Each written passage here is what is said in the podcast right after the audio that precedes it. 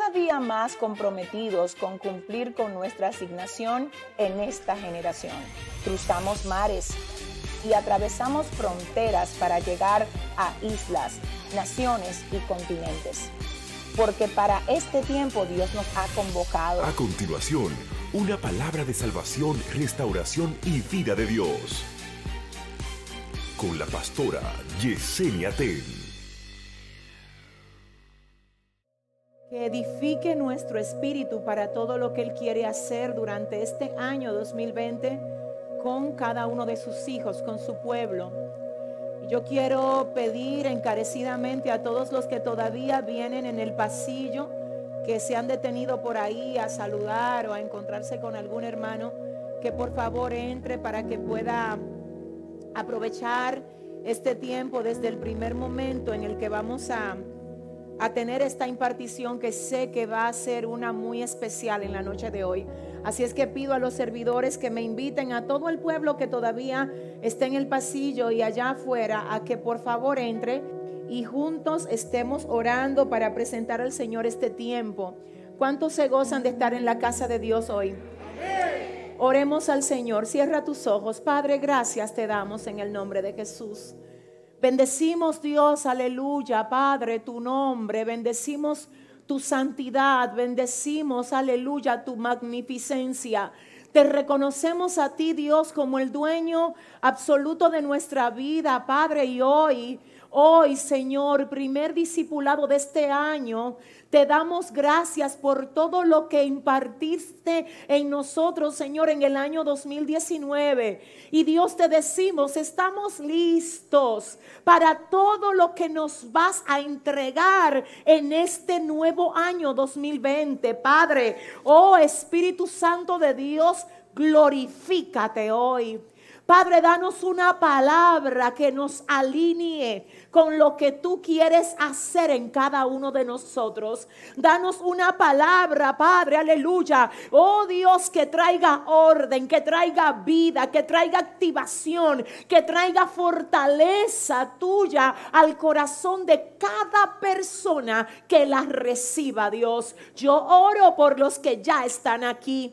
Yo oro por los que vienen de camino. Yo pido, Dios, por los que ya se han conectado y por los que más adelante van a recibir esta impartición. Oro para que a cada uno de ellos, aleluya, estas palabras les edifique, papá, les edifique. Oh, yo oro para que a cada uno de ellos esta palabra le traiga luz y dirección, Señor. Que les sirva de empuje, que les sirva, Dios mío, aleluya, Padre, de combustible para emprender la marcha de crecimiento que tú quieres que tengamos en este año 2020 que nos da, Señor. Gracias. Oh, gracias porque tu diestra nos ha sostenido. Oh, gracias Dios, aleluya. Oh, porque cuando pensamos de dónde nos has traído y vemos dónde estamos, aleluya, no podemos hacer otra cosa más que decirte gracias, Señor. Decirte gracias, aleluya, gracias, Dios mío. Padre, toma mi boca, Dios, toma mi boca, Señor, y no dejes que sea yo la que hable en esta noche, Padre amado. Habla tú a través de mí, Señor, y a ti Solo a ti te vamos a dar toda la gloria y toda la honra en el nombre de Jesús. Amén y amén. ¿Quién vive? Y a su nombre. Pueden sentarse, mis amados. Quiero que por favor todo el mundo esté buscando con nosotros el libro de Lucas capítulo 13, verso 6. Libro de Lucas capítulo 13, verso 6. La clase de hoy tiene como tema llamados a dar fruto. Y esto, independientemente de cuál sea la serie que estemos tocando en cada mes de enero, siempre el primer discipulado del año lo introducimos con una palabra de equipamiento. Amén.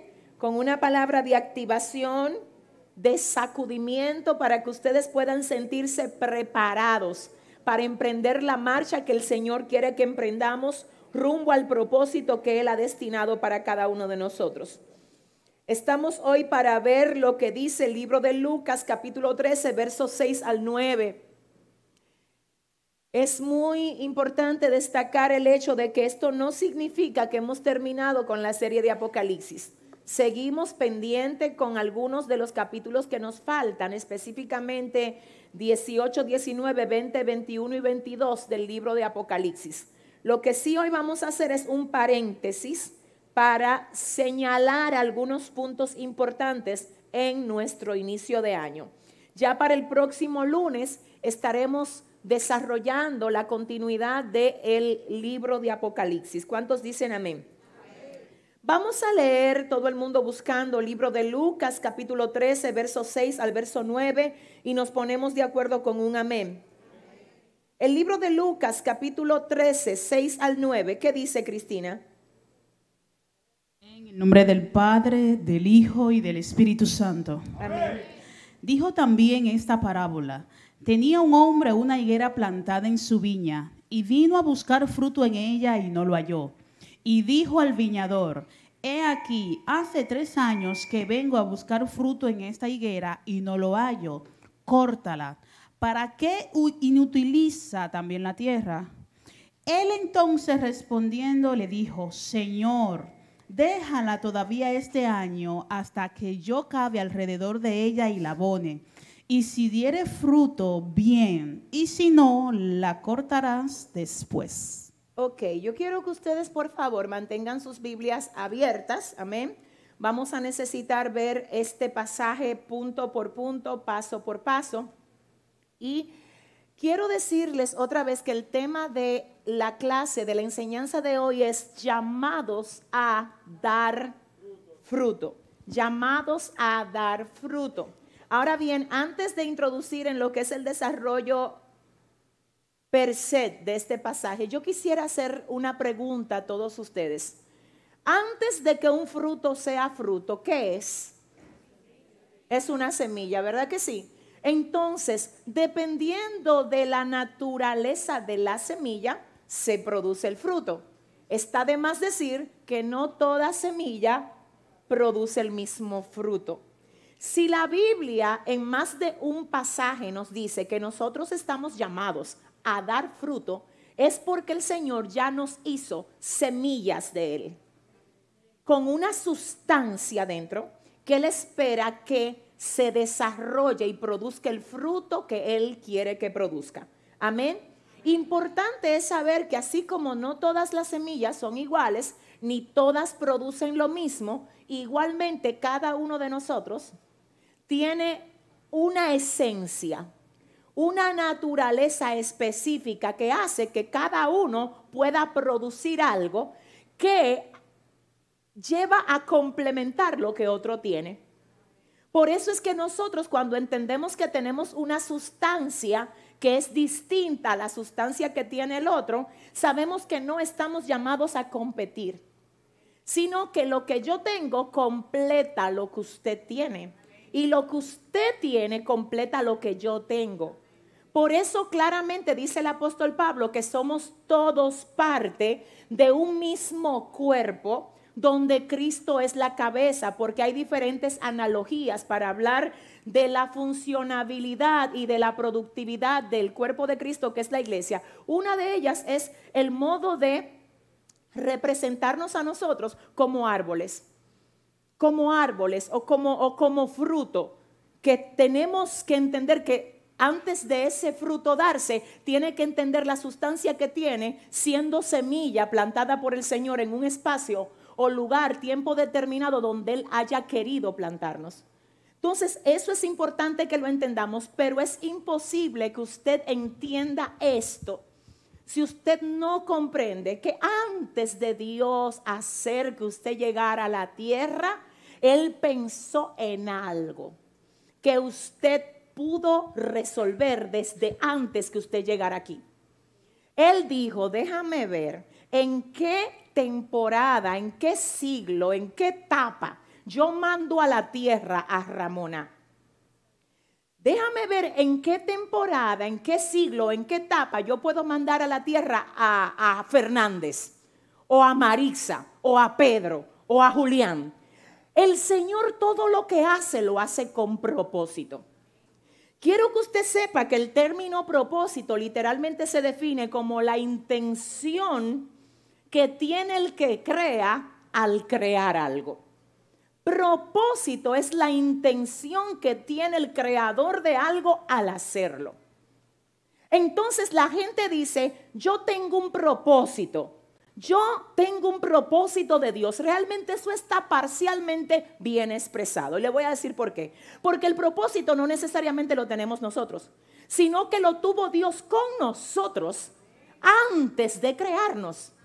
La Biblia dice en el libro de Isaías capítulo 57, verso 15, que el Señor habita la eternidad. Como Él habita la eternidad, Él conoce qué se va a necesitar en cada tiempo. Por eso cuando se necesitó derribar a un gigante llamado Goliat, al Señor eso no le preocupó, porque ya Él había traído a la tierra alguien con un propósito llamado David.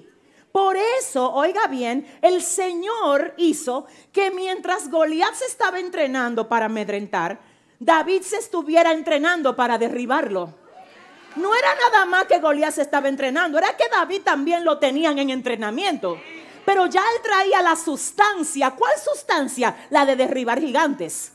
Por eso cuando él se para frente a Goliat, él no le coge miedo. Y es importante que usted sepa que para David no tenerle miedo a Goliat, él tuvo que entender su esencia.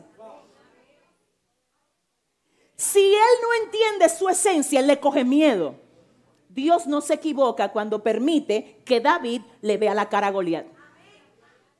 No cualquiera se le podía parar al frente a Goliat, David sí.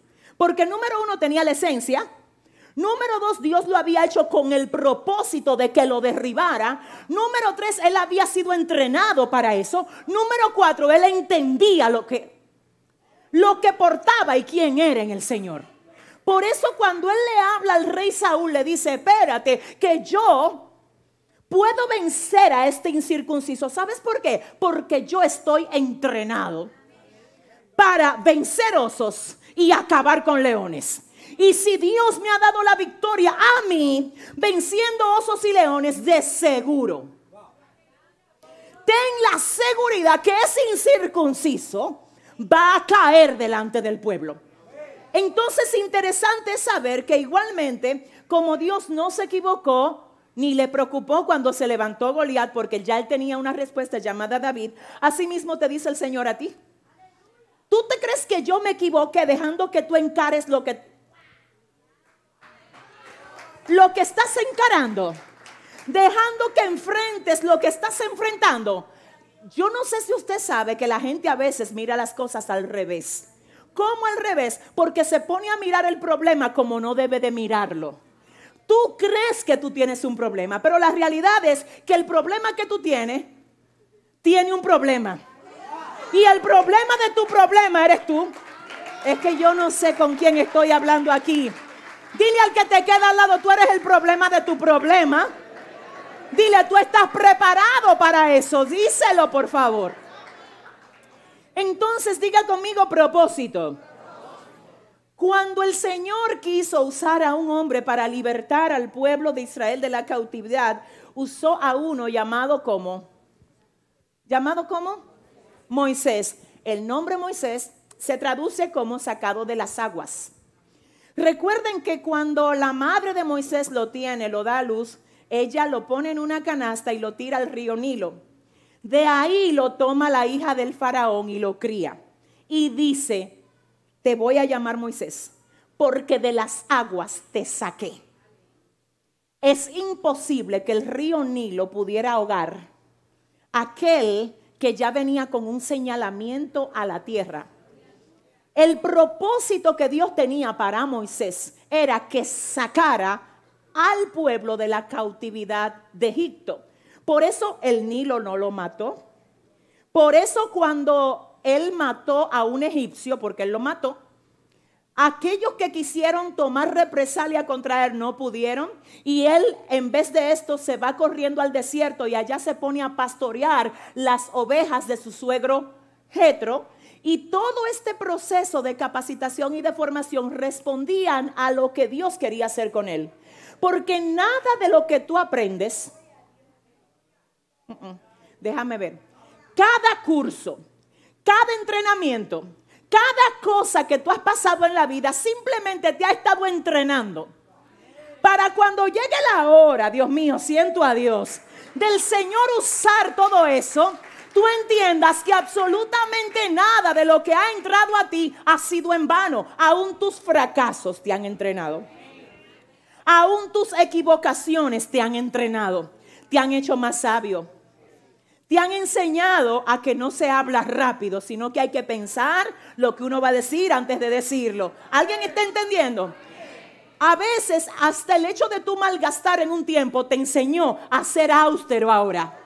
Porque esa carencia que tienes ahora te enseñó que tú debiste de ser más sabio.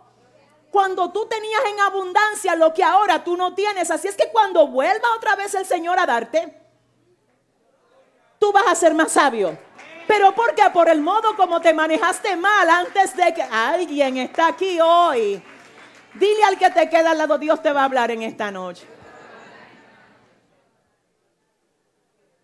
Miren, cuando Moisés, guiado por el Señor, saca al pueblo de la cautividad de Egipto, obviamente ustedes conocen la historia, cómo Dios tuvo que, que, sacudir la nación de Egipto a través de diferentes plagas, ¿verdad? ¿Saben todo eso? Y que la última plaga fue la plaga del primogénito, donde muere el primogénito del faraón. Esto de algún modo sensibilizó a Faraón y él dejó ir al pueblo. Pero cuando el pueblo se ve frente al mar rojo, oiga bien, el mar rojo delante, el pueblo mira hacia atrás y Faraón lo pensó mejor. Y él dijo, yo no puedo dejar que esa gente se vaya porque ¿quién va a trabajar con los ladrillos de aquí? Pero no importa lo que el enemigo quiera hacer cuando Dios dijo, te llegó la hora de ser libre de eso. Porque todo tiene un tiempo en Dios. Yo no sé con quién estoy hablando aquí. Tengo que decir esto para alguien, todo tiene un tiempo. Y así como tu proceso tuvo una fecha de inicio, así mismo va a tener una fecha de culminación, dice el Señor. Y cuando llegue la hora de culminación, no importa cuántos faraones te caigan atrás. No importa el rango, no importa de dónde vengan, dice el Señor, es que no van a poder prevalecer contra ti cuando yo dije que el tiempo de tu liberación llegó, dice el Señor. Ahora, ¿qué pasa? Satanás nunca quiere, oiga bien, porque de algún modo Dios permite el proceso. Y en ese proceso hay muchas cosas pasando y entre ellas una de esas es que se atenta mucho en contra de tu fe. Sí, porque el enemigo todo el tiempo te susurra, y si Dios te ama, ¿por qué no te resuelve esto? Pero di que, que tú no vives metido en la iglesia y mira cómo está tu casa, o mira cómo está tu finanza, o mira cómo está tu salud. Eso se llama, no es como que tú estás pasando por un proceso y Satanás no lo va a aprovechar. Él lo va a aprovechar. Ahora cuando Dios dice te libero, dice Satanás, yo le tengo que caer atrás ahora para darle más latigazo con lo mismo. Dice Dios que tú no puedes ya. Es que se te terminó el tiempo. Dios mío, ayúdame. Yo no sé si tú puedes anunciarle a dos personas ahora, se le terminó el tiempo a toda guerra. Se le terminó el tiempo a todo lo que te oprimía. Se le terminó el tiempo a todo lo que el enemigo usaba para turbarte. ¿Alguien lo cree aquí?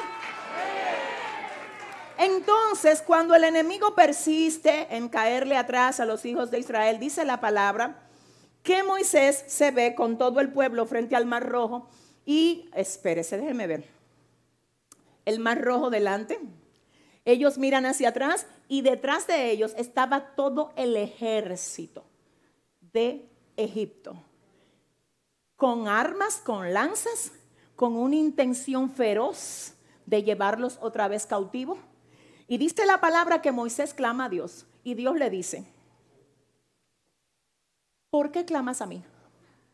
Le dice, entiende Moisés que hay tiempo de orar y hay tiempo de actuar. Cuando sea tiempo de orar, ora intensamente.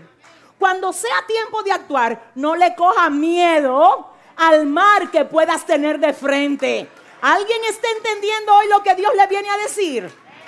Dice la palabra que el Señor le dice a Moisés que tienes en la mano. Y él dice una vara y dice la palabra que Moisés toca con la vara el mar rojo y el mar rojo se divide. Atención aquí. Cuando Moisés está rumbo a su liberación, tiene al mar rojo de frente.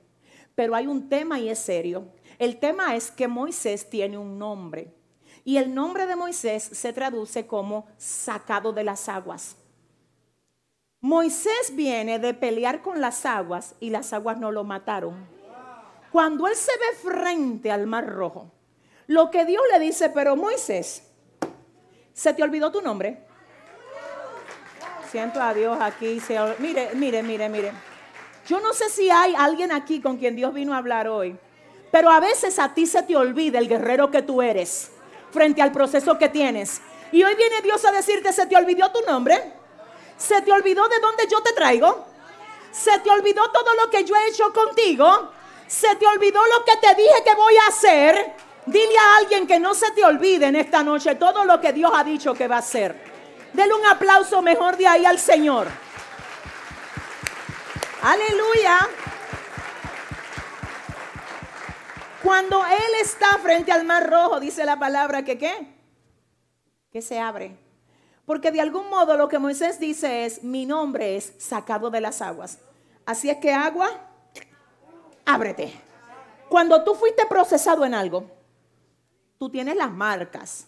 Y tú puedes entrar en el mismo escenario donde el diablo cree que tiene el control y presentar tu cicatriz y decir, tú sabes de dónde yo vengo. Tú sabes que te vencí. Tú sabes que peleé contra ti y legalmente te vencí. Ahora, aleluya, déjame decirte algo. Todo lo que tú vences tiene que respetarte. Ay, que yo no sé con quién estoy hablando aquí. Todo lo que tú vences tiene que respetarte. Escúchame algo, no es lo mismo pedir respeto que ganarse respeto. Satanás no anda, que tú digas, no, respétame que yo soy hijo de Dios. ¿A quién? A ti. Que le anda corriendo a todos los procesos. Que no aguanta presión. Que quiere jugar a evangélico un día y. No, no, dile al que te queda al lado, date a respetar. Dile, date a respetar pasando el proceso. Si usted va a aplaudir al Señor, hermano, hágalo bien. Mm.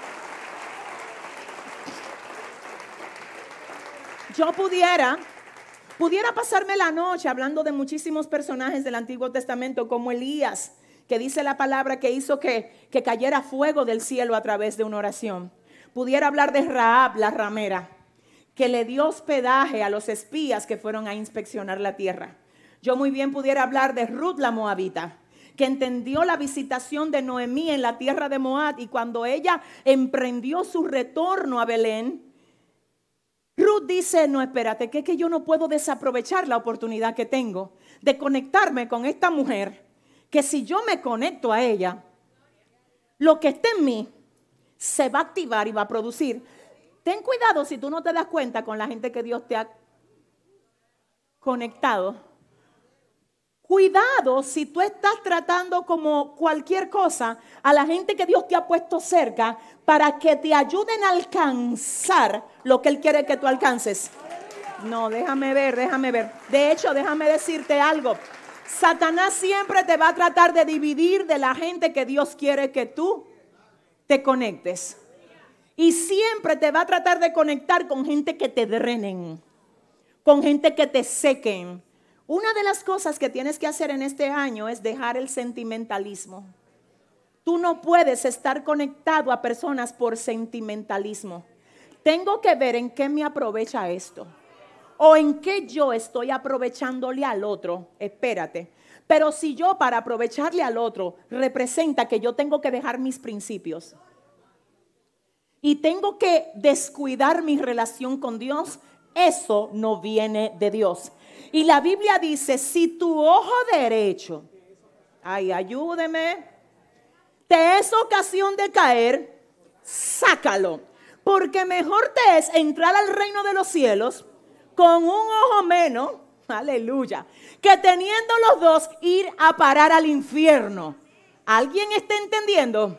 Si tu pie derecho te es ocasión de caer, si tu mano derecha te es ocasión de caer, si el amiguito que tú tienes te es ocasión de caer, Si el noviecito que tienes te es ocasión de caer, si la amiga que solamente te quiere estar invitando de que a beber cerveza, ella no puede ser más fuerte que tú. Tú la traes aquí y le dices, mire, usted necesita de Dios. Y si usted quiere ser mi amigo, usted va a tener que ser. Tú no me vas a arrastrar a Egipto. Yo no sé si vine a hablar con nadie. Si le va a dar el aplauso, déselo bien. Wow, wow, wow. Oiga ahora, oiga esto. Quiero que, quiero que la gente, wow, Dios mío. Yo quiero que todo el que tiene Biblia, toda la gente que tiene Biblia, levante la mano ahora. Vamos a ver. ¿Quiénes son los que están listos para oír palabra de Dios hoy aquí? Dímele a tu vecino seriamente, dile, tú no te vas igual en esta noche. Dile, dile, y mira, yo profetizo que tú vas a dar fruto en este año. ¡Uh! ¿Dónde están los que van a dar fruto? Amén.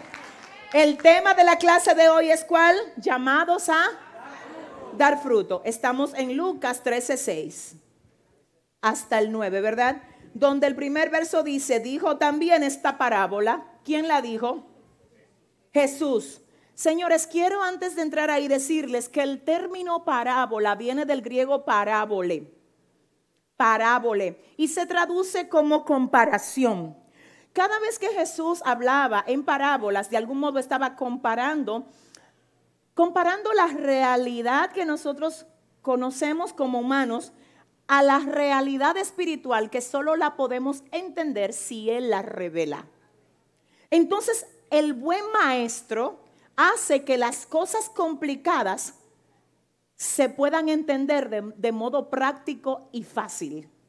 Por eso yo admiro a mi maestro, a mi maestro por excelencia, porque Jesús lo que era complejo, él lo llevaba a lo práctico y a lo entendible. Por eso usaba parábolas y el término parábola se traduce como qué? Parábola y quiere decir qué? Comparación. Ahora aquí Jesús va a hablar de la necesidad de nosotros dar fruto. Y para esto él utiliza otra parábola. Dice el verso 6, dijo también esta parábola. ¿Qué decía la parábola? Tenía un hombre una higuera plantada en su viña y vino a buscar fruto en ella y no lo halló. Vamos a parar ahí. En este pasaje, yo quiero que ustedes por favor anoten. Lo primero que vemos es el término tenía. Si ustedes leen el versículo, dice, tenía un hombre una higuera plantada en su viña. Aquí hay algo interesante, yo vuelvo a decir, es una comparación. Y es una comparación de lo que él dice con lo que pasa en el mundo espiritual. Así es que todo lo que hay aquí tiene un simbolismo. Diga conmigo simbolismo. En este sentido, oiga bien, el término tenía habla de pertenencia. Cuando usted tiene algo es porque le corresponde a usted. No es lo mismo que alguien te preste algo a que alguien te lo dé. Sí, es así. No es lo mismo. Yo te puedo prestar algo y si yo te prestara, por decir algo que, Dios mío, este zapato o no sé, el arete que tengo puesto y yo te lo presto y te digo, mira, es prestado hay algo con eso y es que yo puedo volver a buscarlo en el momento que yo quiera porque es mío y yo solamente te lo presté. Ahora, cuando yo te digo, mira, te regalo esos zapatos, ya yo no tengo que ver con lo que tú haces con los zapatos porque yo te los regalé. Entonces, prestar y dar no es lo mismo. En ese sentido, quiero entrar con algo bien práctico y es lo siguiente. La gente dice, esta vida es mía. Y no es así discúlpame si te ofendo, pero tú no tienes vida tuya. Tú tienes un préstamo de vida. Ay Dios, ¿y cómo así? Sí, te lo voy a demostrar. A ti te prestaron vida. Dice el libro de Génesis capítulo 2, y sopló Dios aliento de vida en el hombre. ¿Y fue el hombre un ser viviente? Ahora, ¿qué pasa? El día que el soplo de vida de Dios se te va, no te vienen a avisar a ti, ni siquiera te avisan. Oye, ni siquiera te informan, dentro de tres días vienen a buscar. No, el dueño viene cuando quiere, sin tener que pedirle permiso a nadie, porque Él te prestó vida y por eso también dice la palabra del Señor que por todo lo que el hombre haga y diga estando en el cuerpo, tendrá que darle cuenta a Dios. Porque ¿qué es lo que pasa? Dios dijo, déjame prestarte vida para que tú la uses sabiamente. Si en ese préstamo de vida tú haces lo que a ti te da la gana, dice lo que te da la gana, como que tú nunca vas a tener que verle la cara a Dios, va a llegar el día en que se la vas a tener que ver. Y le vas a tener que decir qué tú hiciste con la vida que Él te prestó. Por eso tenemos que vivir de modo que agrade al dueño de la vida, que es el Señor. Porque Él es nuestro hacedor y a Él le vamos a tener que dar cuenta. Y yo siento a Dios aquí. No es tan fácil como que yo hago lo que quiera con mi vida. Mi vida es mía, yo hago lo que me dé la gana. En serio, tú no te diste vida. A ti te la dieron. De hecho, dice la palabra del Señor que nuestros días están contados. Más dice, yo no había nacido ni había puesto un pie en la tierra y ya tú sabías el día que yo me iba a morir. ¿Y cómo es que yo puedo andar como que yo como que yo soy el soberano de mi vida? Yo tengo un dueño. Ay, Dios mío, yo vengo a hablar con alguien aquí. Por eso es que hay gente que quieren andar haciendo lo que le da la gana y cuando tú dices, espérate, que yo no me gobierno, ellos no te entienden. Te llaman loco, este se puso malo que te llamen loco, que te llamen lo que quieran, pero tú tienes a alguien que es el dueño de tu vida a quien tú le vas a tener que dar cuenta.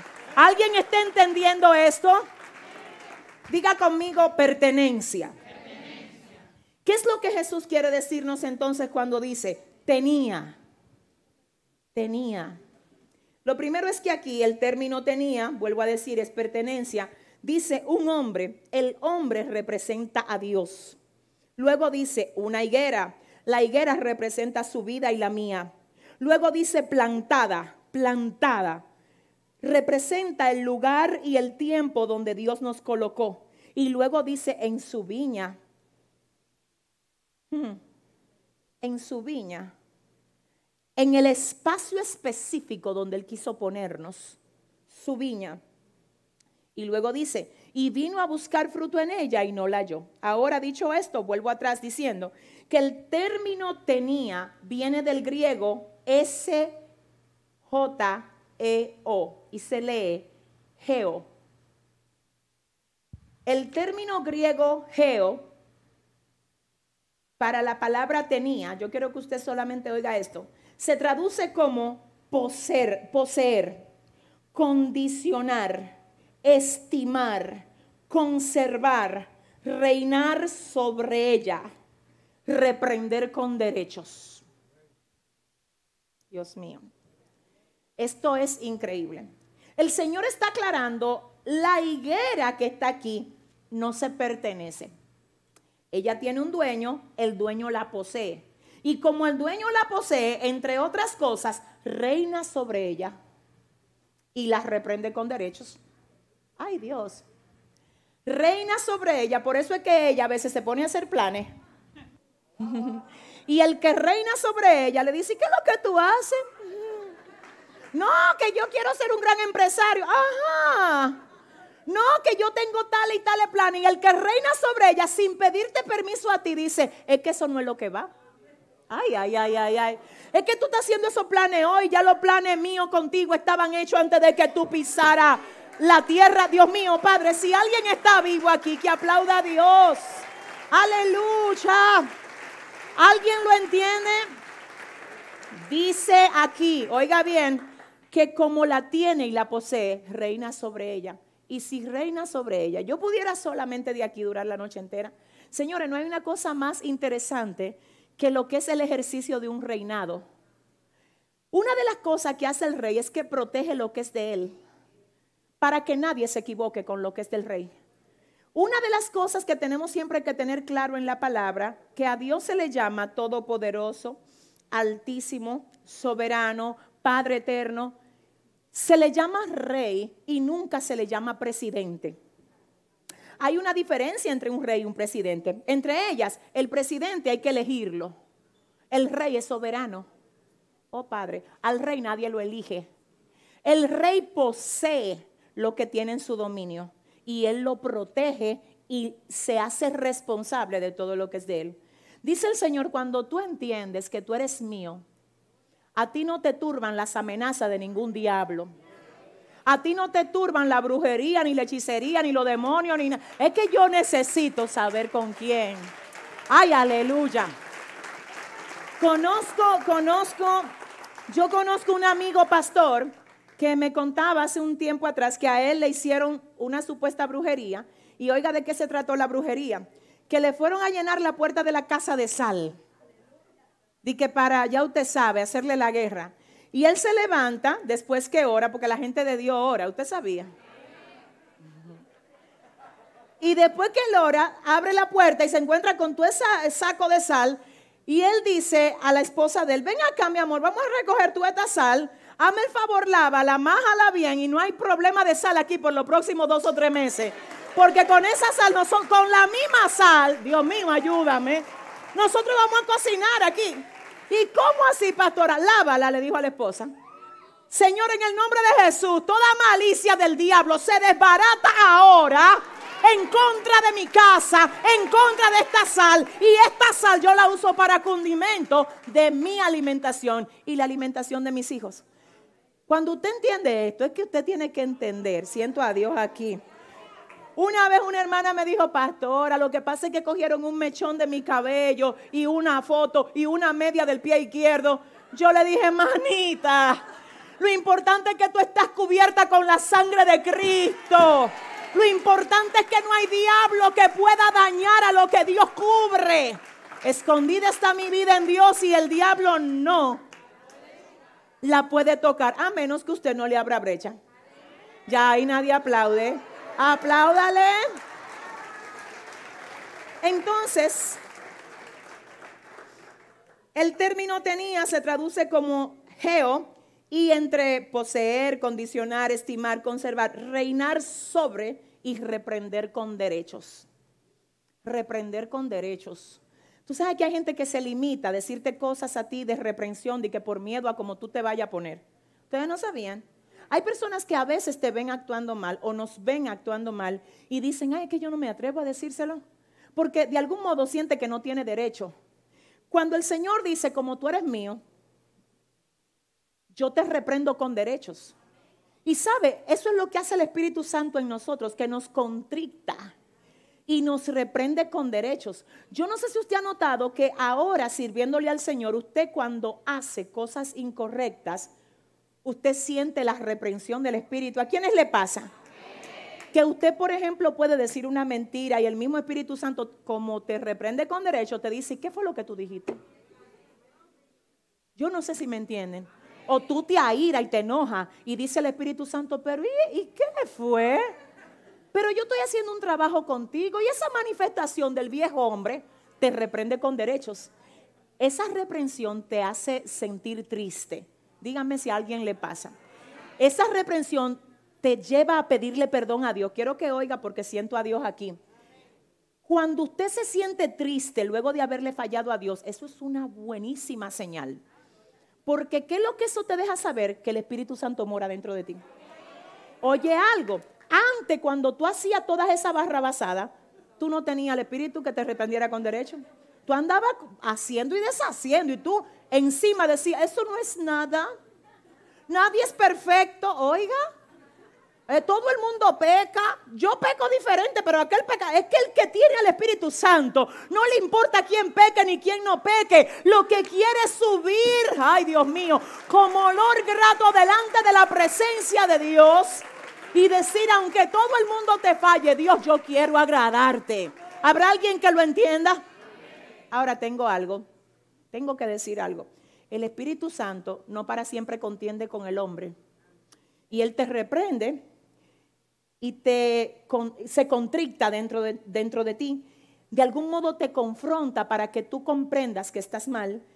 Y el hijo y la hija de Dios que quiere agradar a Dios en esa reprensión nunca se queda como si no estuvieran hablando con Él, sino que siempre viene a la presencia de Dios y le dice, Señor, yo te fallé, yo te ofendí, perdóname. Ahora voy a hablar en serio aquí con alguien. No sé si esa persona nos ve por las redes o si está aquí. Pero si tú eres de esos que ha hecho del pecado un hábito y ya no te sientes mal por eso. Es muy importante que tú entiendas la necesidad de volver a llamar al Espíritu. Tú necesitas convocar al Espíritu de Dios otra vez en ti para que cuando tú actúes mal, Él te reprenda y te haga ser mejor y te haga lograr que el diseño de Dios contigo se lleve al cumplimiento. Si el Espíritu de Dios se apartó de ti, siento a Dios aquí, siempre puedes retornar a ti. Porque la Biblia dice que un corazón contrito y humillado no lo despreciará Dios jamás. ¿Alguien puede decir gloria a Dios por esto?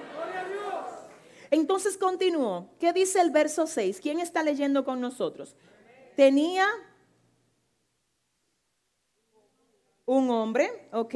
¿A quién representa el hombre en esta parábola? A Dios. A Dios, muy bien. ¿Y qué tenía el hombre? ¿A quién representa la higuera? Nosotros. ¿Cómo estaba la higuera? Déjemela ahí. ¿Cómo era que estaba? Usted es la higuera de Dios. Usted es esa higuera que Dios dice, es que tú me perteneces. Es que por eso fue que yo no dejé que el enemigo te me destruyera. Es que por eso fue que te alé con mano fuerte para hacer contigo lo que estoy haciendo hoy porque me perteneces. Ahora bien, dice el Señor, tú eres mi higuera. Y dice, como eres mi higuera, yo te planté. ¿Qué fue lo que le dijo? Que te planté. Quiero que usted sepa que hay una diferencia entre que una planta crezca porque fue plantada y otra que crezca porque crece de manera silvestre. Cuando yo fui a la escuela, una de las cosas que nos enseñan en la escuela, en ciencias naturales, es que las plantas silvestres aparecen solas. Nadie las sembró. Ellas solas brotan, ellas solas se gobiernan. Y el Señor dice, mi higuera, la mía, no es silvestre. A esa higuera la planté yo. Ella no apareció cuando le dio la gana. Dice, ay, mi mamá va a tener hembra, mírala aquí, fulanita, la mujercita. No, dice el Señor, yo te planté. En el vientre de tu madre te planté. En la familia en la que tú estás te planté. En el tiempo, en la nación, en el linaje, en el apellido, fui yo que te planté. Entonces, ¿qué, qué significa que Dios nos plantó? Para usted plantar algo, primero tiene, yo dije al principio, que todo fruto primero era qué? Una semilla. Lo que Dios, wow, Dios mío, quiere aclararnos en esta hora es que usted no comenzó siendo fruto. Usted fue una semilla que él tuvo en la mano. Y cuando te tuvo en la mano dijo, conforme a lo que yo quiero esperar de ti, ya yo deposité dentro de ti. Dios nunca te va a pedir que des más de lo que ya Él te depositó pero tampoco se va a conformar con que tú le des menos. Entonces, ¿qué pasa? Él conoce hasta dónde tú llegas. Por eso que cuando tú te le quieres sentar y que ya yo terminé, esto es todo lo que yo doy, dice el Señor, mi hijo, pero tú no me has dado todavía ni el 5% de todo lo que yo te puse a ti. Dentro de ti yo tengo mensajes que van a edificar pueblos. Dentro de ti yo tengo palabra que va a levantar al que está caído. Dentro de ti yo tengo consejos, tengo libros, tengo canciones. Dentro de ti yo tengo iglesias. Dentro de ti yo tengo, ay Dios mío, multitudes que serán sanadas, porque te voy a usar con el don de sanidad. Dile al que te queda al lado, tú no sabes al lado de quién fue que tú te sentaste hoy. No, pero dísenselo de verdad. Dile, mira, prepárate para que tú sepas que este será el año de mi bendición. ¿Alguien lo cree? Diga conmigo plantada. plantada. Una semilla que el Señor tuvo en la mano y que cuando la tuvo en la mano dijo, déjame ver dónde es que te voy a plantar, porque déjame explicarte algo. La tierra donde Dios te planta contiene los nutrientes que tú necesitas para crecer. Y en la tierra donde Dios te planta, no necesariamente siempre todo es bonito. Porque no fue en un jardín que a ti te plantaron. Fue en una viña. Hay gente que quieren decorar y que no, que no, es que no es decorar, hermano. No, no es jardín, usted no es una florcita. Usted es un, mire, Usted es una higuera llamada a dar fruto. Una cosa es ser una flor y otra cosa es ser una higuera. Hay gente que están decorando y hay otras que están produciendo fruto. Dile al que te queda al lado, yo quiero producir fruto. ¿Dónde está la gente que quiere producir fruto en este año? Una higuera plantada, ¿a dónde estaba plantada la higuera? En su viña. Alguien, alguien me dijo por ahí, no sé si escuché mal, alguien dijo en la viña. Y no es la, es su. Y hay una diferencia entre la y su. La es general, la viña, su. Ay Dios. Su viña, su demarcación. Imagínense que esa higuera la planten en República Dominicana, Santo Domingo, en el lugar donde usted viva, o en el lugar donde usted pueda estar recibiendo esta palabra, o en la familia donde usted sea eh, eh, perteneciente, en el lugar donde tú fuiste plantado. Y que tú digas, ay, pero ¿y por qué fue que a mí me plantaron aquí? Porque a mí no me gusta este espacio. Y a mí me parece muy interesante ver cómo Dios a ninguno de nosotros nos entrevistó en el cielo antes de mandarnos a la tierra. Di que dime, explícame, mi amor, ¿dónde que tú quieres, de qué continente tú quieres ser? ¿Te gusta el frío o te gusta el calor? ¿Cómo es que tú lo prefieres? No es así. Él dice, es que tú no me dices a mí dónde yo te tengo que poner.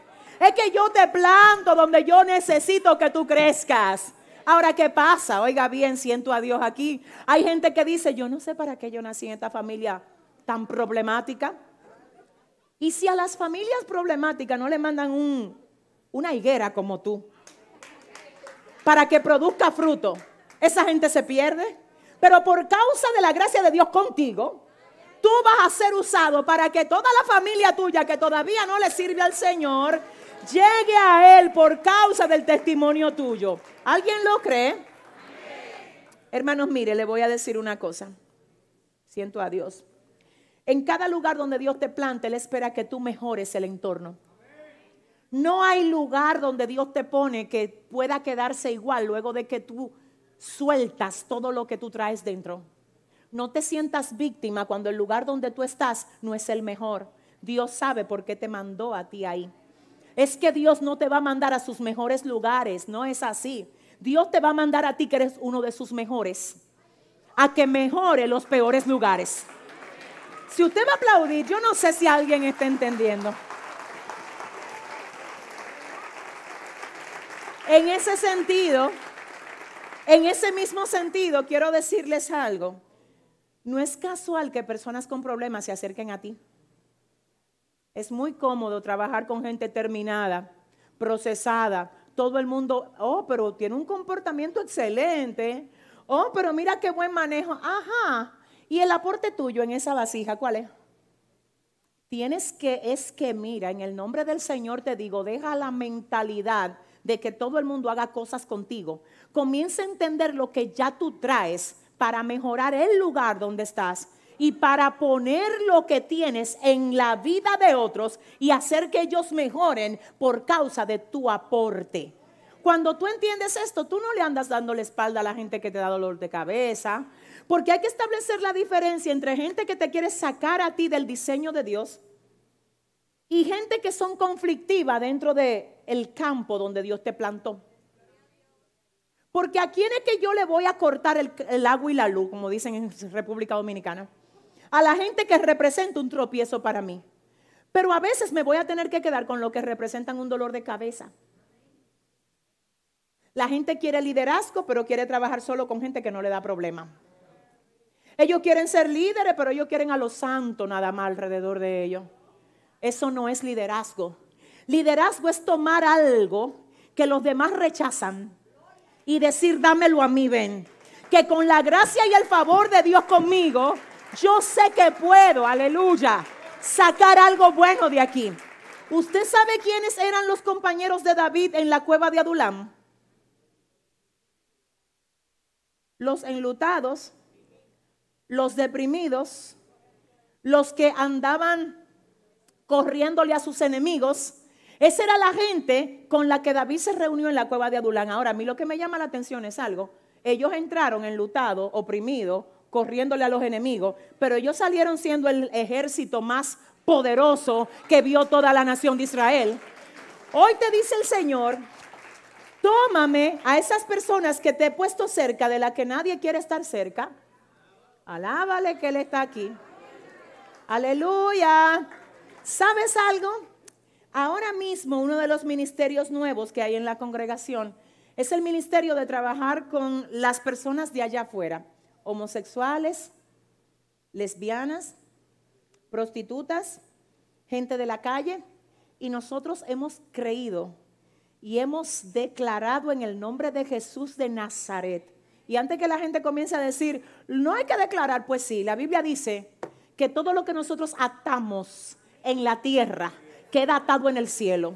Y todo lo que desatamos en la tierra queda desatado en el cielo. Y con la autoridad del Señor nosotros hemos orado y estamos orando y vamos a seguir orando para que, wow Dios del cielo, para que de cada una de esas prostitutas que están ahora ahí afuera, salga la pastora que hay dentro de ellas. Que salga la profeta, que salga el predicador, que salga el evangelista. Dios mío, espérate. Ay, aleluya. Es muy bueno oír el testimonio de ellos cuando ya Dios hizo la obra. Pero lo mejor es ir a ayudarlos ahora a que salgan del hoyo para luego de que Dios haga con ellos lo que va a hacer, tú puedas decir, yo fui usado por Dios para que la obra del Señor en esa vida se llevara a cabo. ¿Alguien entiende esto? Dile al que te queda al lado, es ahora que hay que ayudarla. Yo quiero que sigamos viendo este pasaje. Yo no sé exactamente qué hora. Ah, bueno, perfecto, estamos bien. Dice que la higuera era plantada en su... ¿En su qué? En su viña. ¿Qué representa la viña? ¿Alguien me dice? La viña. Le voy a decir algo. Mire, hay viñas que son temporales. Hay lugares donde Dios te tiene por un tiempo, que son paradas, que son mm, ah, lugares de momentos. Y ahí tienes que entender que Dios te llevó con una misión. Dios mío, que la misión que Dios te llevó a cumplir a esa parada donde tú estás ahora, por tú estar mirando la próxima parada, que esta parada no sea una donde tú no dejes todo lo que Dios quiere que tú dejes. Me explico.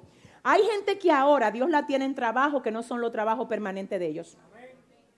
Pero ellos están tan enfocados en el trabajo que quieren tener, que no es el que tienen, que son el ejercicio de ellos como empleados, no es el mejor. Están dando un ejercicio de empleados tipo mediocre, porque ellos están pensando en lo que ellos quieren ser. Y la gente de Dios dice, espérate, que si esta es mi realidad hoy, aquí yo voy a dar todo lo que puedo dar y voy a mejorar este lugar para que cuando me llegue la hora de la salida, me tengan que recordar como la cristiana y el cristiano que pasó por aquí y dejó un, un, precedente y un ejemplo aquí y no que actuó de modo mediocre. Oiga, yo no sé con quién estoy hablando.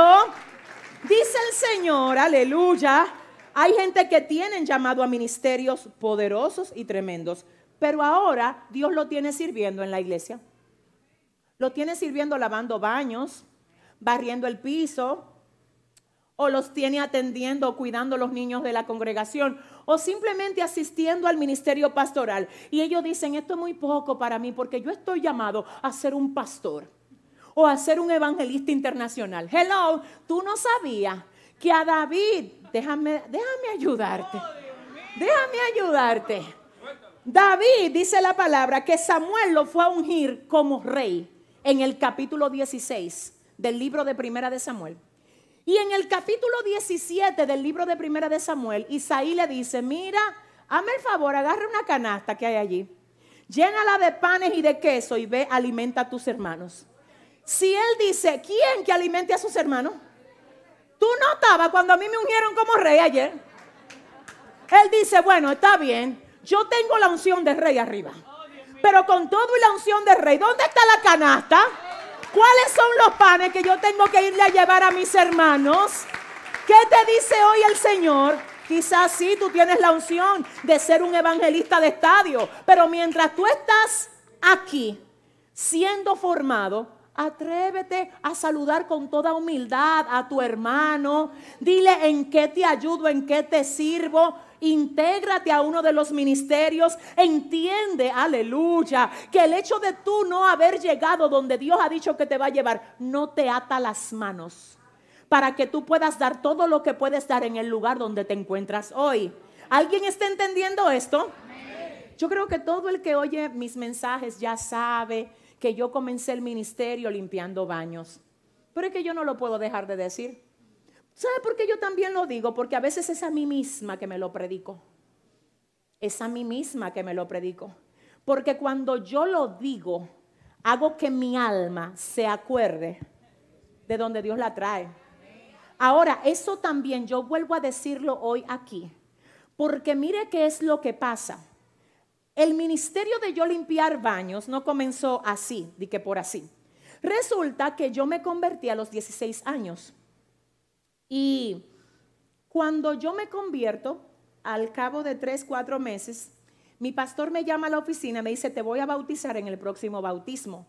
Y quiero que sepas que desde que te bautice, quiero que te integres al servicio de la iglesia porque veo en ti mucho potencial y quiero que tú te actives. Eso me dice el pastor me dice a qué ministerio tú quieres pertenecer. Y lo que el pastor no sabía es que en la iglesia donde nosotros estábamos congregándonos, y él era el pastor, había un altar impresionante en el fondo. Y cada vez que yo llegaba a la iglesia, luego de orar, yo decía, Dios mío, el día que yo suba ahí, a mí me va a dar algo. Porque que yo veía eso como una sucursal del cielo ahí arriba. Entonces yo decía, si a mí me suben ahí, eso va a ser el final. Resulta, hermanos, oiga lo que pasó. Yo le dije, pastor, yo quiero estar en el ministerio de limpieza, pero mi plan era que me mandaran a limpiar el altar. Era toda una estrategia montada, ya usted sabe. Resulta que me bautizan y yo me integro al ministerio de limpieza. Cuando me integro al ministerio de limpieza, yo entiendo que para allá que me van a mandar. Me espera la líder de limpieza y me dice, mira, usted es la hija de Flor, bienvenida al ministerio. Mire, dos baños que están en el basement, le corresponde a usted lavarlo. Luego de que termine allá abajo, aquí también hay dos más para que termine de limpiarlo. Tu ministerio es limpiar los baños. Yo dije, wow. Yo dije, gloria a Dios. Pero ¿sabe algo? Mire, se lo digo de corazón hoy en este púlpito. Le digo algo. Cuando yo me veía limpiando esos baños, yo decía, wow, yo no tengo un micrófono en la mano. Yo no tengo la oportunidad de limpiar el altar como yo quería mi única manera de demostrar mi adoración en el servicio ahora es a través de la limpieza que yo le pueda dar a estos inodoros. Es a través de qué tan limpio quede este baño. Porque el modo como yo lo limpie va a expresar mi adoración por el Dios a quien le pertenece el baño. Además, los que entren a este baño son hijos de Dios y ellos se merecen venir a un baño limpio. Hermano, yo le cogí tanto amor a eso que yo amaba limpiar esos baños. Ya se me había olvidado lo, del altar, yo entendía que eso era un rango muy alto. Sin embargo, un día falta la que le tocaba limpiar el altar. Y la líder de limpieza se me acerca y me dice, tú has hecho un trabajo tan lindo con los baños que quiero que hoy me ayudes a limpiar el altar. Porque la hermana que le correspondía limpiarlo se fue de viaje, ven para que me ayude. Cuando yo subí ahí, yo, hermano, subí en el aire. Pero el mismo Dios me dijo, ¿por cuánto? Ay, ay, ay, ay, ay, ay. Por cuánto limpiaste bien lo que era insignificante para muchos, yo vi tu corazón. Y quiero que usted sepa, oiga bien, que a veces lo primero que Dios te va a dar no es lo que tú deseas. Es algo que demuestre que tú estás listo para recibir lo que tú deseas.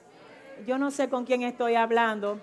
Y dependiendo de qué también tú te manejes ahí, entonces lo que Dios ha determinado entregarte, Él te lo va a dar cuando tú demuestres que realmente estás preparado para recibirlo. ¿Alguien lo comprende? Entonces dice que la higuera era como plantada, ¿verdad? ¿A dónde? En su viña. En su viña. Ahora bien, yo necesito que usted vea la otra parte que dice, y vino a buscar fruto en ella. Y no la encontró y vino a buscar fruto en ella. Y si era una higuera, ¿qué fruto vino a buscar? ¿Qué fruto vino a buscar? Ok, vino a buscar fruto en ella y no lo halló. usted va a decir, bueno, pastora, eso es a la higuera que le vinieron a buscar los frutos y a mí que Dios, ¿qué Dios viene a buscar de mí? La pregunta, yo creo que esa es una de las preguntas más populares dentro del pueblo. ¿Cuál es mi llamado? ¿Cuál es el ministerio que Dios tiene para mí? ¿Cómo yo sé para qué Dios me llamó? Anótelo. Tres maneras de saber para qué Dios te llamó. Tres formas de saber para qué Dios te llamó. Número uno. Me dicen si voy rápido, por favor. Santo. Ok, número uno. Ya. Número uno, Dios te llamó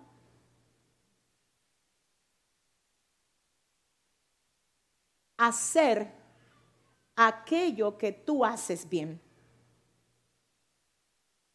Eso es número uno. Dios te llamó a hacer aquello que tú haces bien. Y ahí quiero que se me detengan un momento. Dios te llamó a hacer aquello que tú haces bien. Mucha gente quiere hacer cosas que ve hacer bien a otros. Y eso es actuar por admiración. No es lo mismo actuar por admiración actuar por diseño. Yo no sé si ustedes me comprenden. El hecho de que usted ame ver cómo alguien canta, usted diga, wow, me encanta la forma como adora ese siervo. Eso no quiere decir que a ti te pasaron la garganta de él. Para nada lo quiere decir. Porque hay que definir bien lo que es admirar el talento del otro y lo que es operar en tu propio talento. Oiga bien, la Biblia dice, hablando del don, que el don del hombre le abre la puerta y le hace estar en presencia de los grandes. Ese es el don del hombre. Ahora, ¿qué es lo que pasa? Yo necesito que Dios me ayude a poder plasmar esto en tu corazón. Cuando tú actúas por admiración en un don ajeno, ese no necesariamente es el don tuyo. Tú sabes que estás operando en el don tuyo cuando el don tuyo te abre las puertas. Tú sabes que estás operando en tu don cuando tú no tienes que forzar para que a ti te llamen. Cuando es la gente que te dice ven, porque lo que tú tienes, wow, wow, wow, wow. Déjame decirlo de alguna manera. Hay gente que se sienten mal porque no le dan el púlpito. Pero la gente de unción, de talento y de gloria de Dios no anda buscando púlpito. El púlpito lo anda buscando a ellos. Si usted va a aplaudir aquí, hágalo bien. ¿Alguien entiende esto? Mm, mm, mm, e, es importante que usted sepa, oh Dios del cielo, mi alma adora, que usted fue llamado a hacer lo que usted hace bien. Ahora bien, voy por aquí, voy por aquí. Pastora, pero yo voy a hacer bien siempre aunque yo no tenga la práctica en lo que Dios me llamó a hacer desde que comienzo a hacerlo, ahí voy. Una cosa es tener el potencial de hacerlo y otra cosa es tener la experiencia. Me explico. Tú puedes tener el llamado a hacerlo bien y no necesariamente hacerlo excelente desde la primera vez, porque te va a faltar la práctica. Ahora, desde que tú lo haces la primera vez, se te va a ver el talento. ¿Me entendieron? Es posible que tú seas llamado a predicar la palabra y que cuando te den la oportunidad aquí tú te pongas sumamente nervioso, pero muy nervioso, aunque tú tiembles. Yo recuerdo la, ay Dios, santo Dios, cuando yo comencé el ministerio, yo tenía toda la idea del mensaje dentro de mí. Y cuando los primeros mensajes que daba, a mí se me olvidaba el 80% del mensaje. Y decía dos o tres cosas, pero como quiera, de algún modo, el llamamiento a darlo es que se nota. Y oye lo que pasa, cuando yo me sentaba que terminaba el mensaje era que yo comenzaba a recordarme de todo el pedazo. yo no sé si ustedes me están entendiendo. ¿Qué significa esto? Era la falta de experiencia. Pero tu falta de experiencia nunca va, wow, a opacar tu potencial. Porque aunque tú digas dos cosas, se te va a ver el llamado. Por ese lado necesito pararme. No sé si ustedes me dan dos minutos más. Seguro. Hay que entender una cosa más. La gente cree que todos los llamados tienen que ver con el púlpito. Y no es así. Hay llamados que no son de púlpito. y sostienen los llamados de púlpito. Incluso hay llamados que no son directamente operando, quiero que usted oiga, en lo que es la actividad eclesiástica. Hay otros que son de afuera. ¿Usted sabía que dentro de los predicadores hay predicadores que tienen una unción especial para predicar hasta en las calles, para predicar en las cárceles? Y no necesariamente, porque el problema es usted limitar lo que usted tiene y no entender a dónde que Dios realmente lo quiere usar. Le voy a decir algo, hay personas que lo que Dios la va a usar es como empresarios. Como empresarios con una unción de, mire, de, prosperar negocios tan tremenda que de algún modo ese es el llamado de ellos para ayudar a financiar la obra de Dios en alguna forma. Hay otro que Dios lo va a usar en el gobierno. Perdóneme, pero es así. ¿Y cómo así? A Daniel, ¿dónde fue que Dios lo llevó? A José, ¿dónde lo usó? Pero lo peor que usted puede pasarle, usted dice que postularse, de que fulano síndico. Y el cielo, mi amor, ¿y para dónde tú vas, mi niño? Yo no sé si alguien me está entendiendo aquí. Ahora, si Dios te dice postúlate, lánzate, es porque Dios te va a usar ahí. Lo que te quiero decir es que lo más importante que puedes hacer en este año, antes de seguir con los otros dos puntos y con esto termino, es preguntarle a Dios, Señor, necesito que me ayudes a entender mi diseño, mi llamado, a qué tú me estás llamando a mí. Cuando lo quieras comprender, ve a la presencia de Dios e identifica ¿Cuáles son esas cosas que tú tienes el potencial para hacer bien? Tan serio es esto que en tu familia, no importa cuántos hermanos tú tengas, hay cosas que tú la haces mejor que todos ellos. Hay gente que nunca fue a la escuela para aprender a dibujar y dibuja bien. Hay otros que nunca fueron a la escuela para cantar y cantan muy bien. Hay otros que nunca fueron a la escuela para coser o diseñar y lo hacen muy bien yo no tengo tiempo, Dios mío, tendría yo que tomarme una semana para hablar de todo esto, pero también hay que entender lo que es un don, un talento y una habilidad. Ustedes ya saben, oiga bien, que se nace, ¿con qué se nace? ¿Con el qué? Con el talento. El don se recibe y la habilidad se aprende. Vuelvo a decir, se nace con el talento. El don se recibe y la habilidad se aprende. Lo mejor que te puede pasar a ti es nacer con el talento y acompañarlo de la habilidad aprendida que fortalezca tu talento. ¿Qué está pasando con mucha gente que tiene un talento en una área y se va a adquirir habilidades donde ellos no tienen talento? Y luego se gradúan como técnicos de y no tienen éxito ahí. ¿Por qué? Porque te pusiste a adquirir habilidades en algo que tú no tienes el talento. Mm, Dios mío. Pero cuando tú identificas tu talento, yo siempre le digo a los padres que tienen hijos que van para la universidad, no le digas a tus hijos que estudien una carrera que le dé dinero. Esa no es la forma de manejar el asunto. Y a los jóvenes y adolescentes que me escuchan, lo más sabio no es ir a la universidad para estudiar una carrera que dé dinero. Lo más sabio es identificar lo que te apasiona identificar lo que te llama, lo que te gusta e irte por ahí. Porque no, mire, le voy a decir que no es lo mismo que haya en el barrio seis mujeres con un salón, un cepillo y un blower. Porque puede haber seis, puede haber doce, puede haber dieciocho. Pero la gente se va a ir. Donde la que tiene el salón, el cepillo, el blower y el talento. ¿Alguien está entendiendo? Si le va a dar el aplauso. Tú sabes, mira, te voy a decir, yo conozco médicos con muchísimo respeto, por supuesto, para todos los médicos que están aquí, los que me puedan estar viendo. Conozco médicos que son médicos, graduados en medicina. Y tú vas donde ellos y consultas y ellos te dicen, bueno, eh, ¿qué es lo que te duele la cabeza? Si vamos a hacerte esto, vamos a hacer... Después que te ven la cabeza y determinan, te dan eh, el diagnóstico y te medican en caso de que sea necesario y lo hacen técnicamente. Hay otros. Mire, cuando yo me mudé aquí, de San Francisco aquí, yo recuerdo que la doctora que me atendía, yo viajaba de aquí a San Francisco, porque ella era tan dulce la pediatra que atendía a mis hijos, la, que atendía, la médico familiar de la casa. Yo decía que yo no la, es que yo no voy a encontrar a nadie como ella. Porque era tan dulce, ella te hacía sentir como que, como que el problema tuyo no era tuyo, era de ella. Y ella fuera de su horario de trabajo estaba pendiente, se le quitó la fiebre. ¿A cuánto bajó? Le diste.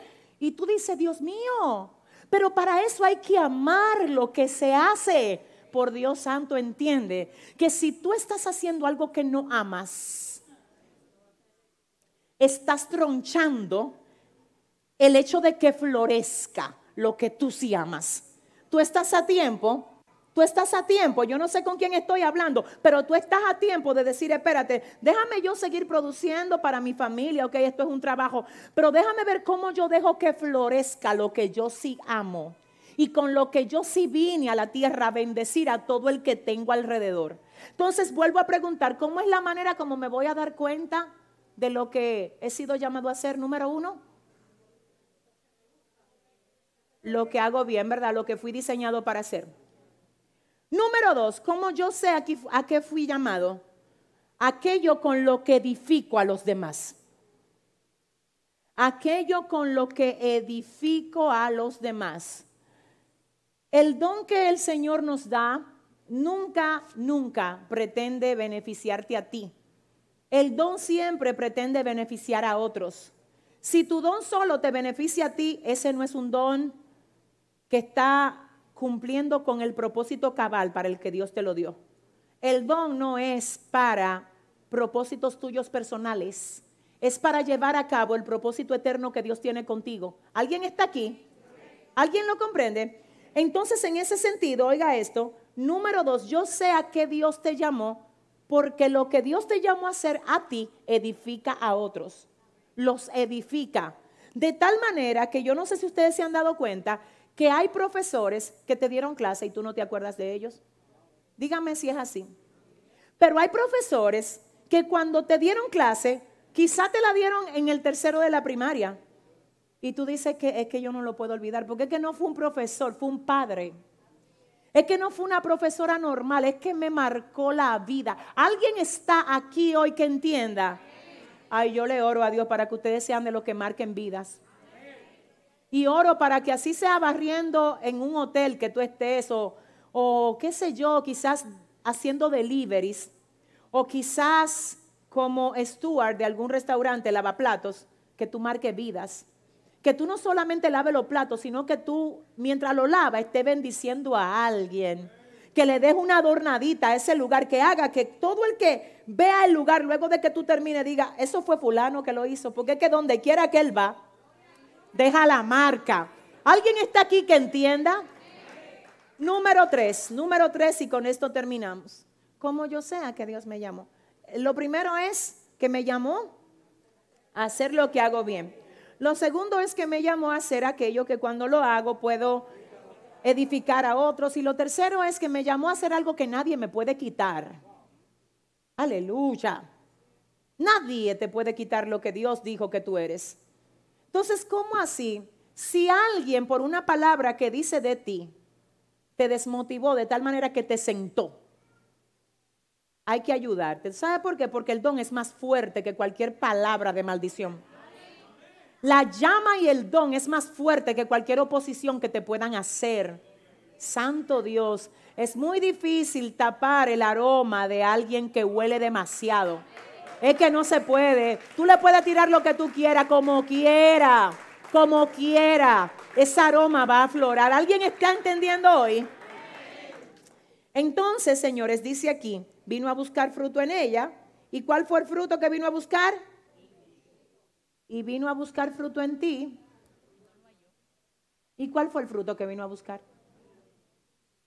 Yo solamente quiero dejarte con esta pregunta. ¿Qué fruto vino el Señor a buscar en ti? Hermanos, mire, esta clase, Dios mío, siento a Dios. Esta no es una clase casual, esta es una clase que te dice, Dios no solo te está dando la oportunidad de vivir un año más en el año 2020, sino que te está diciendo, es una oportunidad para que des fruto. Yo le voy a hacer una pregunta a ustedes. Aquí hay 32 plataformas de servicio para el Señor. ¿Habrá alguien aquí que no pertenezca a alguna? Si usted está ya preparado y listo, dígase ya usted fue recibido como miembro, se bautizó, tomó la doctrina. Yo creo que este es el año en el que tú tienes que identificar a cuál de estos ministerios, según tu pasión, tú puedes pertenecer. Yo creo que este es el año de tú ver el lugar donde estás, dígase tu familia, tu universidad, tu escuela, tu, tu empleo, el lugar donde laboras y decir, ¿qué más yo puedo hacer con lo que tengo aquí que no estoy haciendo? ¿Qué más? ¿Cómo puedo yo perfumar el área donde Dios me ha puesto? Usted tiene redes sociales, yo me imagino que la mayoría tiene Instagram, Facebook, Twitter, ¿qué más? WhatsApp. ¿Qué tú estás haciendo con esas redes sociales? A veces si tú te fijas, lo que compartes no tiene ningún tipo de fruto. ¿Tú sabías que tú puedes cambiar la esencia de lo que tú compartes? Y tú puedes pensar y decir, wow, déjame yo en vez de estar compartiendo cosas que no edifican, déjame yo hacer una rutina de compartir un versículo de la palabra o de compartir una palabra que me haya edificado a mí para que edifique a otros.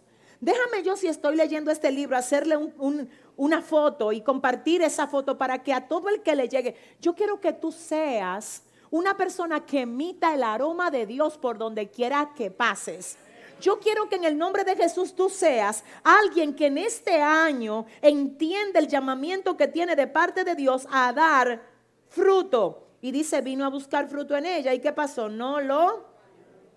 ¿Qué fue lo que dijo Cristina? Ok, no lo halló. Ajá. ¿Y dijo al viñador? aquí, hace tres años que vengo a buscar fruto en esta higuera y no lo hallo. Córtala. Ok, vamos a ver, miren. El viñador, anote ahí rápido. El viñador representa a Jesucristo, que es el mediador entre Dios y los hombres. El viñador representa a Jesucristo. Los tres años representan un tratamiento o un, un trato consecutivo con esta higuera. Yo sé que le estoy hablando a alguien como que, Dios mío, mi alma adora como que en este tiempo cree como que, ay, yo como que no siento el ánimo. Ay, ya yo no siento. Tú sabes que yo preferí no ser tan religioso ya. Yo voy a la iglesia. Señores, no confundan ser religioso con ser apasionado con Dios. Eso no es lo mismo. Siempre que tú ames a Dios, tú vas a amar la casa de Dios. Siempre que tú amas a Dios, tú vas a amar el servicio en la casa de Dios. Aquí dice la palabra, aleluya, que a esta higuera ya había el Señor visitado por tres años, que representan un trato consecutivo. Si a ti por más de una vez Dios te ha dicho, levántate, sírveme, oye, activa lo que yo te di, Acuérdate como yo te uso cuando tú te llenas de mí. Ay, yo siento que estoy hablando con alguien aquí. Recuerda lo útil que tú eres en mis manos y mira lo seco o lo seca que te tiene el enemigo. Aquí dice la palabra y vino el Señor y le dijo, hace tres años que vengo a buscar fruto en ella y no lo hallo. Dice entonces, córtala. Oiga bien, el término córtala en griego es ecopto y se traduce como cercenar o frustrarle el crecimiento porque es estorbo. Ay Dios, córtala porque ella no está dando ningún tipo de fruto. Le dice el dueño de la higuera al viñador. El viñador representa a Jesucristo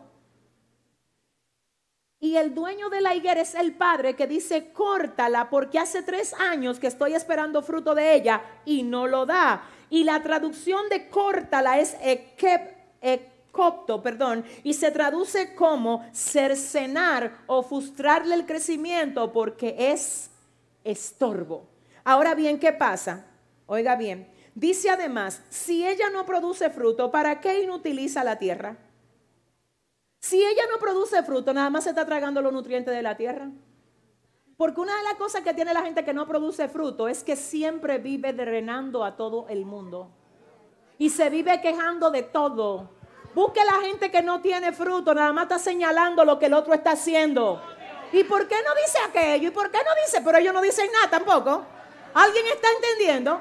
Pero mira, mire, le voy a decir una cosa. La gente que produce fruto no está pendiente de lo que Dios está haciendo con otros. Está pendiente de lo que Dios está haciendo con ellos.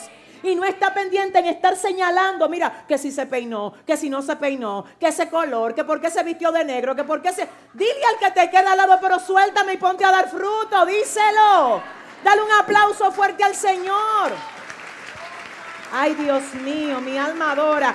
¿Para qué inutiliza también la tierra? Dice, déjala todavía este año. Ay, ay, ay. Déjame ver, déjame parafrasear esto. Déjala todavía este 2020.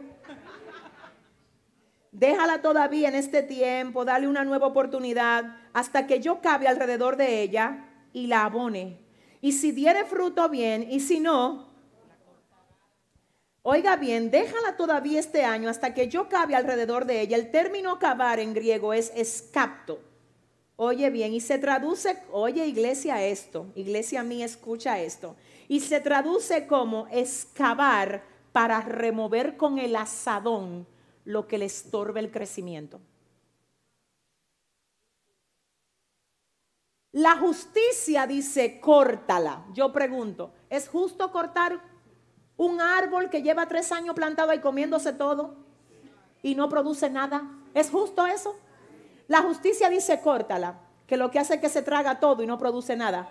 Ay, ay, ay, ay, ay se traga todo y no produce nada, córtala porque está ocupando un lugar que lo único que hace es drenar la tierra, inutilizando la tierra, córtala. La gracia, el intercesor, ay, ay, ay, ay. Jesucristo dice, espérate, espérate, ay, no, la corte.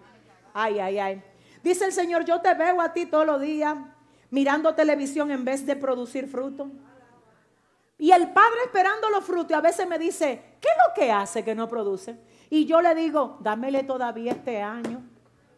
Y yo creo que este es un año de oportunidad de producir. Déjame ver, déjame ayudarte, Espíritu Santo de Dios. Tú sabías que, de hecho, vengo próximamente con un estudio interesante acerca del darle a Dios lo mejor. Este es el mes de las primicias. ¿Cuántos lo saben? Y a veces se habla del diezmo, mucho se habla del diezmo, solamente en términos de dinero. Y es cierto, la Biblia habla del diezmo en términos de dinero, pero no solo el diezmo que le debemos dar a Dios representa solo dinero. Y te voy a decir que cuando tú eres una persona que sabes que a Dios le corresponde el 10% de todo, tú sabes que también le corresponde el 10% de las 24 horas del día que Él te da. Si tú eres una persona íntegra, dándole a Dios el 10%, tú no solo le das a Dios el 10% de tu sueldo, tú también le das a Dios el, déjame ver, las dos horas con 40 minutos que le corresponden a Él de tu día. Y si alguien te regala 10 vestidos, tú aparta uno y dice, este es de Dios. Y tú me vas a decir, es que Dios no se pone vestido. Espérate, te voy a ayudar. Y yo sé todo lo que ustedes piensan. ¿Tú sabes algo? Cuando tú le consagras a Dios lo que, es de él, lo que es de Él, Él te dice, guárdalo ahí lo que me corresponde a mí. Y luego te va a poner al frente una hermana con la necesidad, wow, wow, wow, de que tú le entregues ese vestido. Dice el Señor, entonces yo te doy a ti todo lo que tú tienes y a ti te pesa.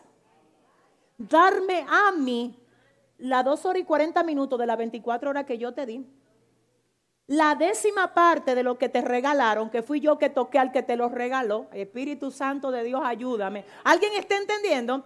Entonces hay gente que dice, no, yo no tengo tiempo para dar fruto, pero para producir lo tuyo sí tú tienes mucho tiempo, ¿verdad? El Señor te acuerda hoy que si tienes habilidades fue porque Él te permitió adquirirla. Que si tienes talento fue porque Él te lo entregó antes de nacer.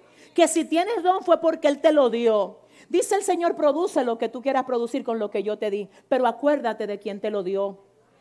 Acuérdate de producir para el que te lo dio. Y aquí dice, si ella no da fruto, dame este año, pero ¿para qué? Para yo cavar alrededor de ella y remover de ella todo lo que le estorbe el crecimiento.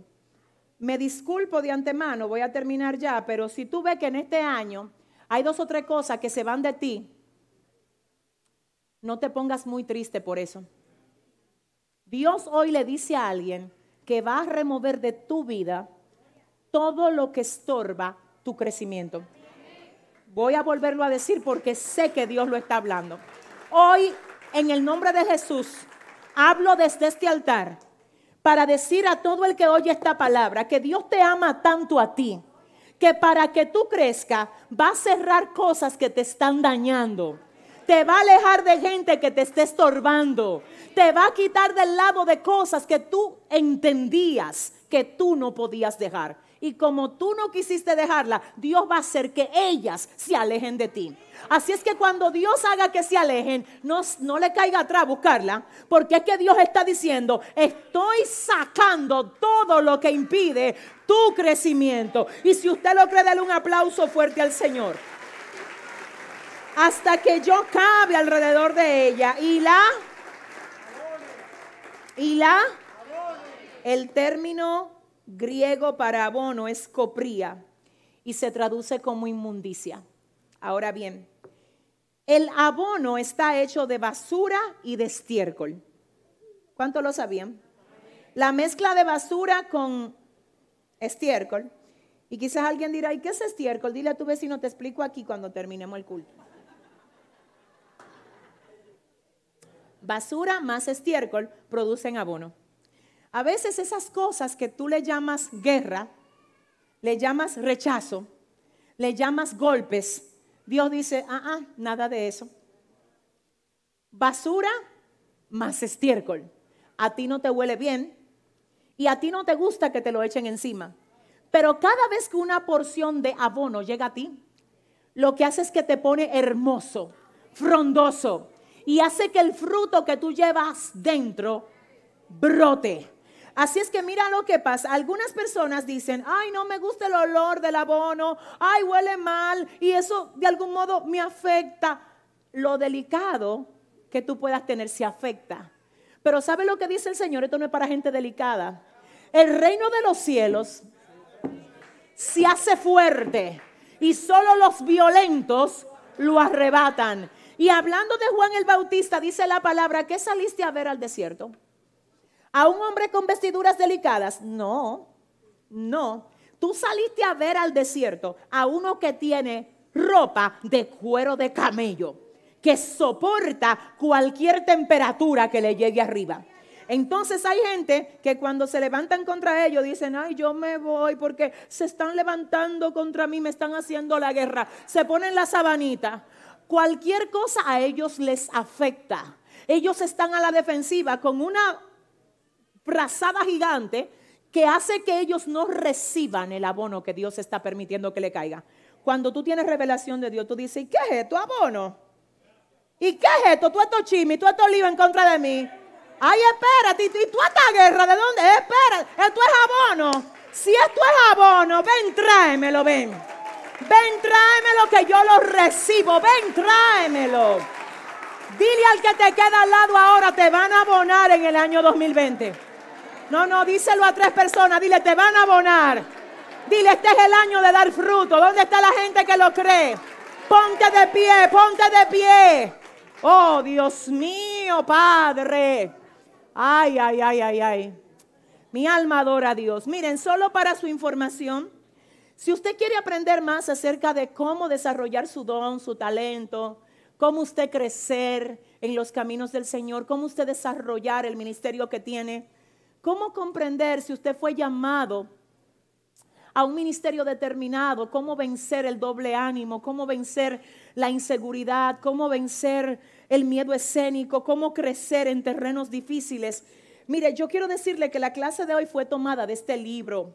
Y si hay algún miembro del Centro Cristiano Soplo de Vida que todavía no ha leído este libro, quiero decirles que este fue nuestro primer libro y se llama, el primer libro que escribimos, se llama Te desafío a crecer en cualquier terreno y en todos los niveles. Si usted es una persona que necesita crecer en Dios, mire, de verdad le digo, no es que yo le estoy mercadeando el libro, mire, si usted quiere, si usted quiere, usted lo compra. Si usted no quiere, solo le voy a decir que a mí a veces me duele ver cómo personas de otro lugar, lejos de aquí, aprovechan más lo que uno produce para Dios que muchas veces la gente que uno tiene cerca. Este libro está en la librería Y yo les animo a que este sea, si no el primero, uno de los primeros libros después de la Biblia, obviamente, que usted lea en este año. Este libro se llama Te desafío a crecer en cualquier terreno y en todos los niveles.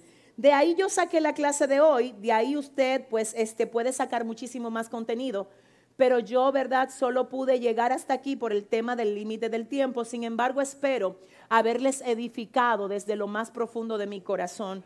Y para cerrar este tiempo, yo le voy a pedir que por favor usted cierre sus ojos, vamos a hacer una oración.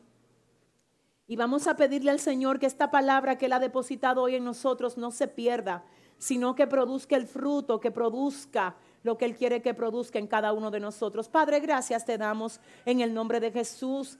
Señor, gracias por habernos ministrado, gracias por haber hablado a nuestro corazón. Señor, te pedimos perdón por, por la falta de productividad que hayamos podido tener hasta ahora, Dios mío. Perdónanos, Dios, porque a veces a los talentos que tú nos has dado le hemos dado un uso incorrecto o quizás no incorrecto, pero sí egoísta, Dios, que solo ha buscado nuestros propios bienes nuestros propios beneficios, Señor, y eso no está bien. Ahora queremos, Dios, empezar este nuevo tiempo, Dios mío, dándote a ti la honra de vida a tu nombre, Dios. Dándote a ti el reconocimiento que mereces en todo lo que nos diste a nosotros para honrarte. Oro, Señor amado, para que la pasión y para que la pasión y el servicio, papá, se activen, se aviven en cada corazón que ha escuchado hoy esta palabra. Señor, llévate todo desánimo. Llévate Dios todo bloqueo, llévate toda sequedad.